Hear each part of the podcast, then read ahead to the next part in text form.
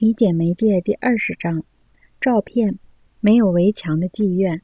一帧题为《圣彼得教堂的历史时刻》的照片，是一九六三年六月十四日《生活》杂志的封面特写。照片抓住某一时刻，将其从时间中分离出来，这正是照片的特点之一。电视摄像机不能分离时刻，它连续不断的扫描动作给人提供的既不是分离的时刻，也不是分离的侧面。而是整体形貌、图像外形和透明度。古埃及的艺术与今日的原始艺术一样，给人提供的是意味隽永的轮廓。这一轮廓与任何时刻都没有关系。雕塑趋向于永世长存。人们对照片转换力的觉察，常常体现在流行的话语中。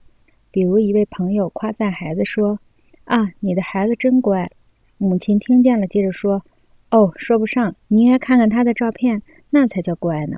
照相机无处不在的渗透力和显示事物相互关系的力量，惟妙惟肖地表现在时装杂志《时尚》的夸耀之中。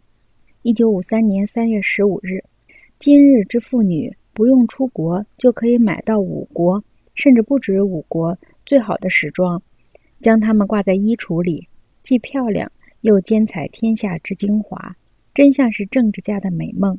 在摄影术的时代。时装已经变得和抽象派拼贴画的风格相仿，其道理就在这里。